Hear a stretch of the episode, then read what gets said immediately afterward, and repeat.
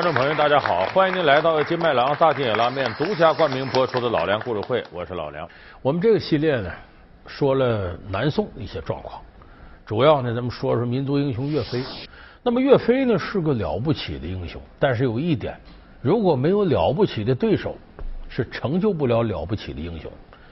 那么岳飞的对手是谁呢？咱们听过评书的、看过小说的都知道，那是北国四郎主金兀术。那么这个金兀术历史上真实的情况是什么样呢？绝不像评书里写的那样，逢岳飞必败。金兀术在历史上是个了不起的军事将领，他和岳飞交手呢，总体处于下风，但绝不是每战必败。而且最后呢，他也没有说让这个牛皋给气死怎么着。那么，这个历史上真实的金兀术是什么状况呢？咱们今天就说说这个岳飞的一生的对手金兀术。评书演义中，他是岳飞的死对头，阴险小人；现实历史中，他是岳飞的劲敌，有勇有谋。他就是大金的开国功臣四郎主金兀术。那么，金兀术与岳飞在现实中究竟是怎样的？金兀术被牛皋气死的传闻真相又是什么？本期老梁故事会为您讲述岳飞的劲敌金兀术。金兀术呢，是金国开国皇帝完颜阿骨达的第四个儿子，他的真名叫完颜宗弼。他上面那几个哥哥呀，在早年都是能征惯战的将领。刚开始跟大辽国呀，包括跟宋开战的时候，金兀术那时候还小。但是虽然小呢，经常和他爸爸呀，和他几个哥哥呀，也出兵打仗，就跟着看，跟着学。所以小小年纪呢，他的战争经验已经非常丰富。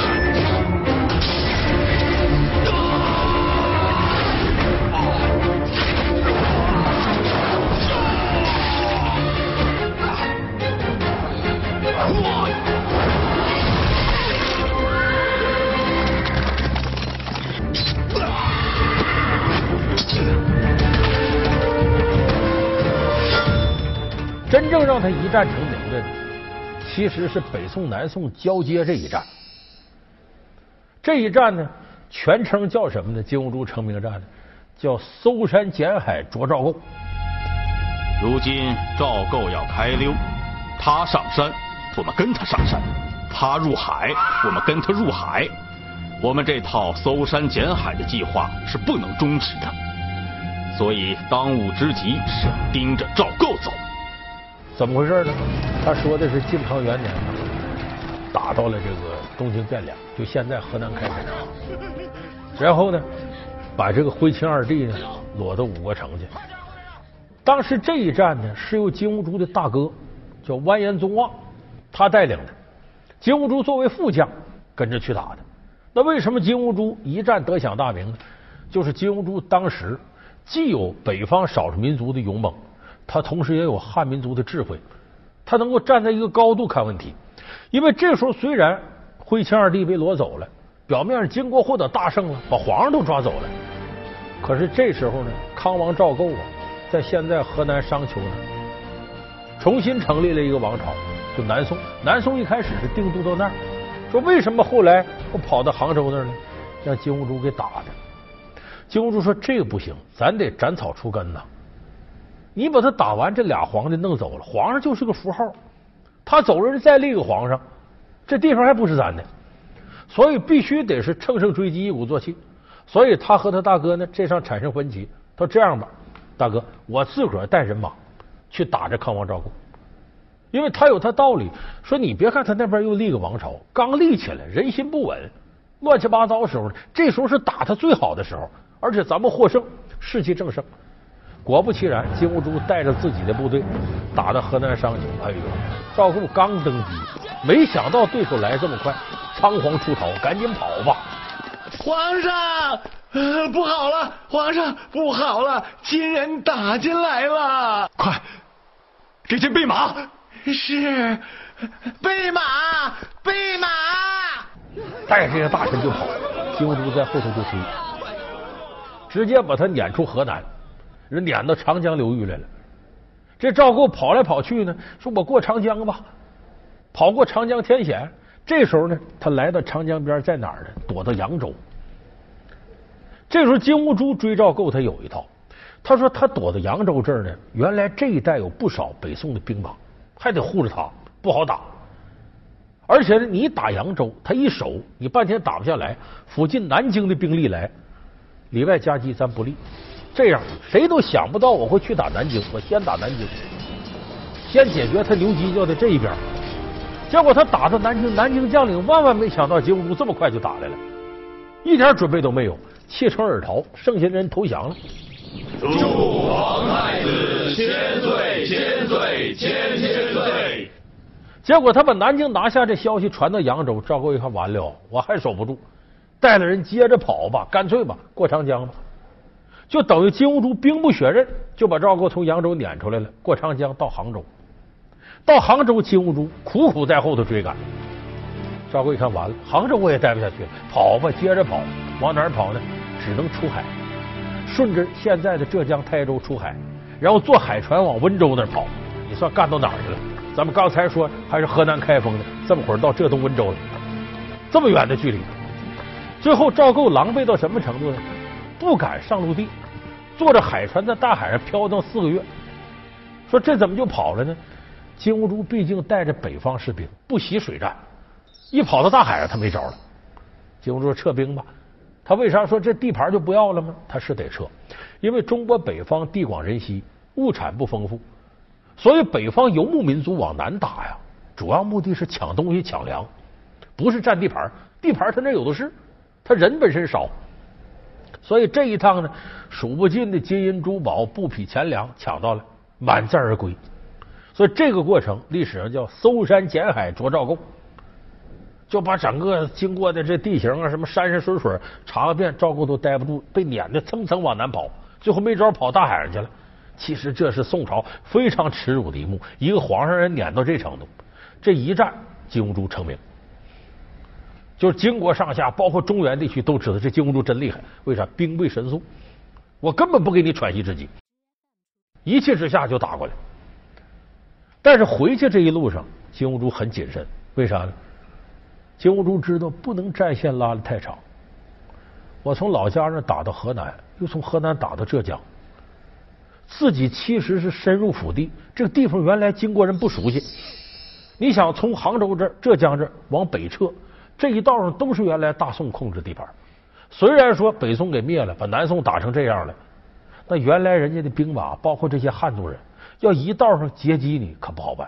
虽然他带着十万大军，他知道在陆地上走。人困马乏，你想带这么多东西，天天行军，你累了，人家不累，人家沿途多波这个军队等着你，你肯定最后把你折腾完了。所以金兀术决定不能走陆路，咱走水路，坐船省体力。从哪儿走呢？咱到江苏镇江，离着近嘛，到镇江直接就上了长江，然后顺水路北渡过去就完了。可没想到的是，这一道真有些忠勇之士在前头，谁呢？中兴四将里的代表人物韩世忠，这个韩世忠带着自己的八千水师，在镇江这儿截杀金兀术十万大军。就说八千对十万没关系，因为是水战，韩世忠带着都是水师，而且是海舰大船。你等金兀术呢，人马不习水战不说，坐的都是小船，所以在镇江一战，把金兀术打了个稀里哗啦。而且这历史上很有名嘛，叫梁红玉擂鼓震金山。这韩世忠老婆梁红玉坐在哪儿呢？大船的桅杆上那个标斗里头敲鼓，在他鼓舞之下，三军用命，把金兀术杀在大海。这十万兵士顺着长江的南岸就跑，我们被包围了。这是什么地方？黄天荡。这个黄天荡是个什么地方呢？说白了就是河流啊，长江到下游了，水流旺呢，就冲出那么一道口子来。说白了就是一个河的分叉，一个小河湾。这个河湾你可注意了，它可不是连着的，就等于中间这是个口袋进来了，它没有出路。所以金兀术大军坐着船啊，或者是划水进到这黄天荡进里边湾来，这里头是个口袋，没有去路了。韩世忠这时候追到这儿也追不进去，为啥？黄天荡水浅，大船进去得搁浅，进不去，那咋办呢？咱把这个长江口给它封住，我不让你出来。所以韩世忠带八千水师困十万大军四十八天，但是他在里头暂时呢粮草无忧，还能活下去。这几万大兵在这儿，金兀术着急啊，冲不出去啊，因为在水师正面交锋，他这小船打不过人家韩世忠。四十多天了，爱妃现在卧病在床，一日不如一日，而我要去找个大夫都找不到。出兵这么多年，现在连我自己的女人和孩子我都保护不了。我这时候怎么办？哎，这是他打听，跟当地老百姓打听，说这个地方有没有出路？他说有，什么出路呢？原来这块有条废弃的河道。你把这挖通了，能通到南京那边去。所以这时候金兀术一看，那赶紧呐，连夜督促大军，一夜挖出三十里河道，这水漫过去了，他这小船能过去了，从黄天荡算逃出来了。逃出来前面就南京，他可没想到，他南京他不都打下来了吗？不是他的人，岳飞这时候带兵兜后路，把南京给收复了。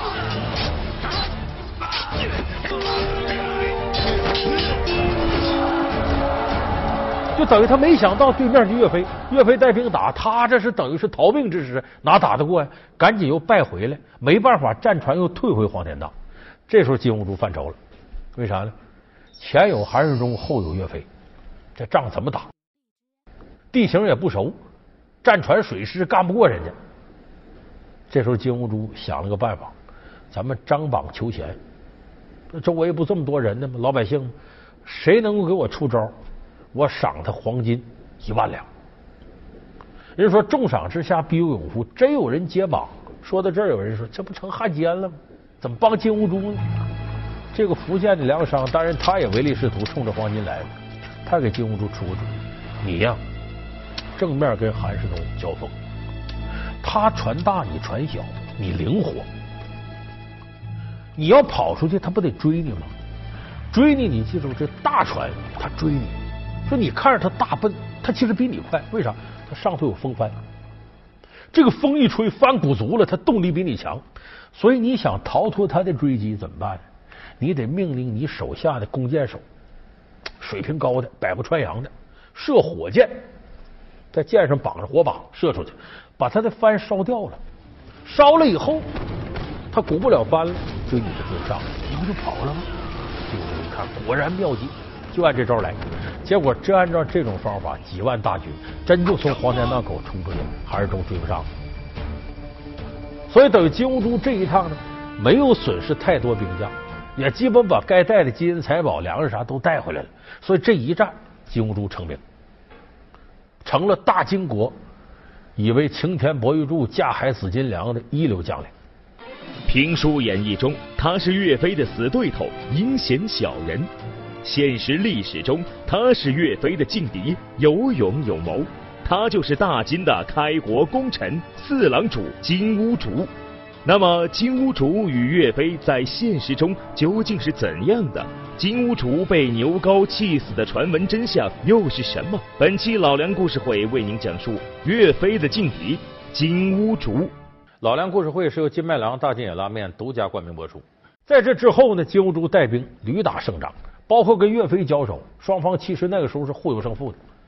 但是金兀术人生第一个最大的败仗，不是败给岳飞，败给当时一个无名之辈，南宋一个将领，岁数还不大，小将刘启。刘启守在哪儿呢？安徽阜阳。当时金兀术大军南下，打过长江，到了阜阳这块本来呢，他派的前不正印先锋官去打的，以为灭掉这个小地方不轻而易举吗？结果没想到呢，这个小将刘琦有办法，他用的就是兵书里头的“置之死地而后生，陷之亡地而后存”的打法。他把所有水船呢都凿沉了，告诉全城将士：“咱没退路了，跑不了了。”另外呢，把所有军事的家属都集中到一个大庙里，外边放一堆柴草，说一旦要成攻破了，就把柴草点着，咱全烧死，谁也别活，不能落到敌人手里。结果这么一来呢，三军用命啊，那眼睛都瞪红了。你记住，人有退路的时候，他往往不肯使劲退路都没了，真急了。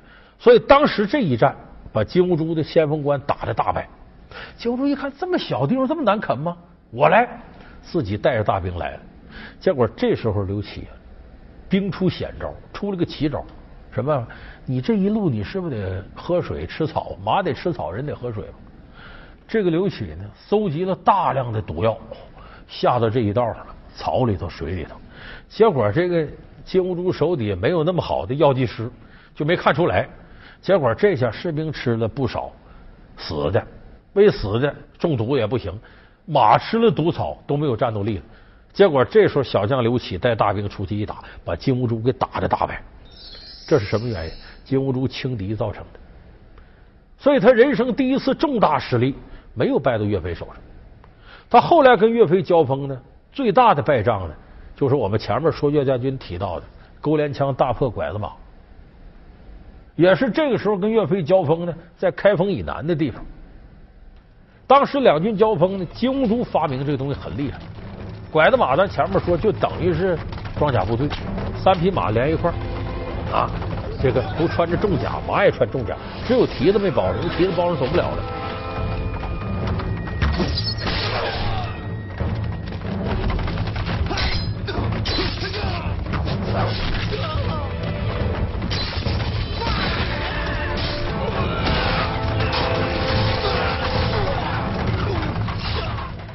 这有点像什么呢？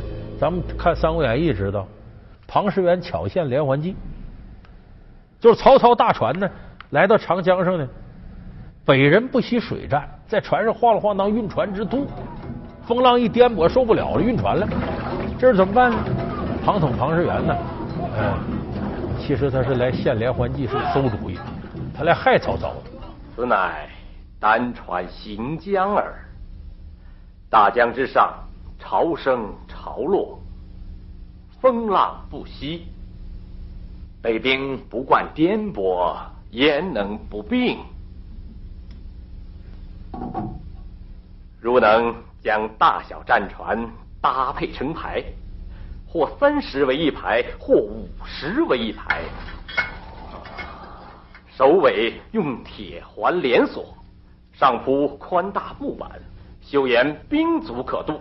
战马亦可在上面行走，此等连环战船，任它风浪潮水上下，又有何惧？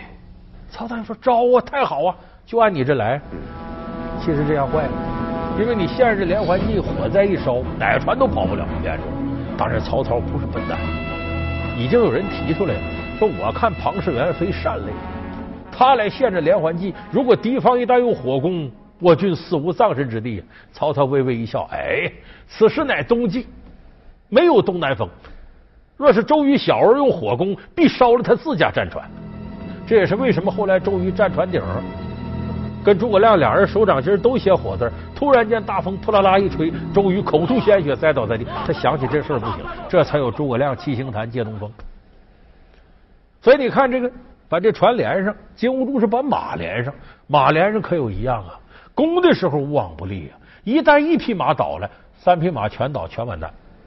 所以岳飞研究出了钩连枪，这枪在手，前头搁个镰刀似的，歘勾着马，这马受伤，吧唧一撂下去，那两个跟着撂下去。也就是说，以三倍为几何基数，成批的往下爬。所以岳飞这一战大破金兀术，钩连枪破拐子马。把金兀术逼回开封，这时候岳飞进击开封，就是过去的这东京汴梁城，要收复失地。这时候岳飞喊出来了：“等我等直捣黄龙后，我再与诸军痛饮。”要直捣黄龙与诸军痛饮耳。为啥？开封原来我都城，我收复了之后再往北打，不就干你那边去了吗？可这时候我们也知道，宋高宗赵构害怕了，心里有鬼，十二道金牌火速催着岳飞。这次有岳武穆后来仰天长叹壮怀激烈的遗憾。十年之功，废于一旦，所得周郡，一朝全休。当然，这里头金兀术做出的贡献很大，体现在哪儿呢？金兀术掌握了大金国的军权的时候，每一次和这个宋高宗赵构谈判的时候。他从来拟定这个文件的时候，不用你高宗赵构，而是用康王赵构。为什么用这字眼？这是高超的外交艺术。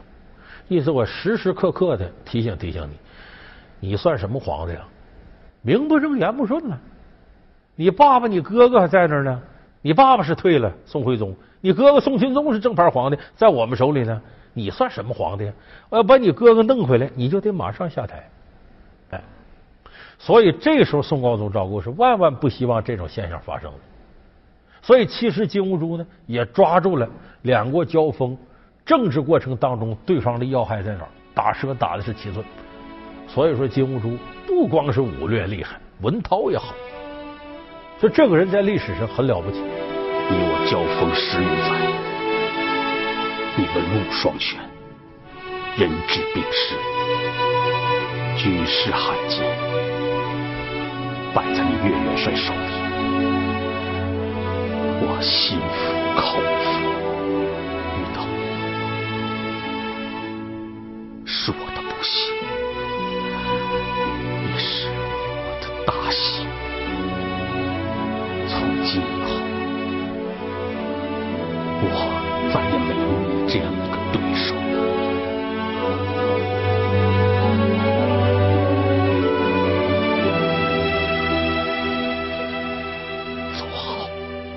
那么小说里写呢，说这个两军阵前交锋，金兀术马失前蹄，扑通从马上掉下来了。牛皋从那边马上掉下来，正好坐在金兀术身上，一翻身，啪，把这金兀术骑到身底，哈哈大笑，说：“想不到你也有被我擒住这一天。”金兀术一来气，气血上涌，口喷鲜血，给气死了。牛皋哈哈一乐，噎住了，也死了。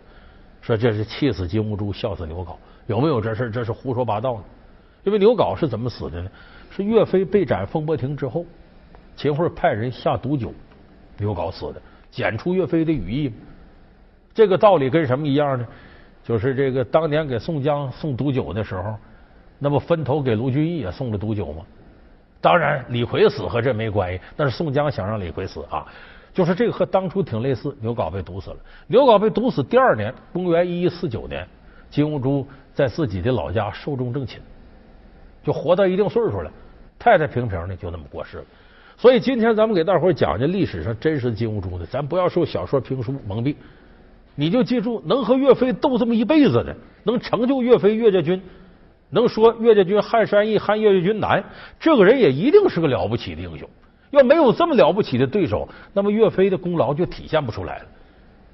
所以我们有的时候呢，看历史人物他厉害不厉害，你看他的对手就够了。他的对手是个窝囊废，他有天大能耐施展不出来。他的对手若是个英雄，你要能跟在对手交锋过程当中，你势均力敌，甚至稳占上风，你也一定是个了不起的英雄人物。